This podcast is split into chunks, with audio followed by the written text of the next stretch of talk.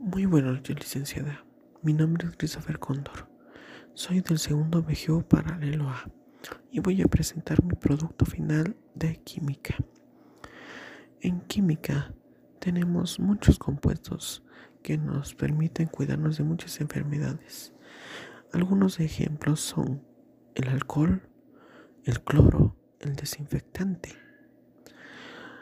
Estos contienen agentes químicos que evitan que nosotros nos contraigamos alguna enfermedad. He ahí la importancia de tener las medidas de seguridad, porque sin estas medidas de seguridad de nada sirve todos los compuestos químicos, porque si no nos cuidamos con, con las medidas básicas de bioseguridad, podremos contagiar a nuestros seres queridos y a, nosotros mismos y provocarnos la muerte. Muchas gracias.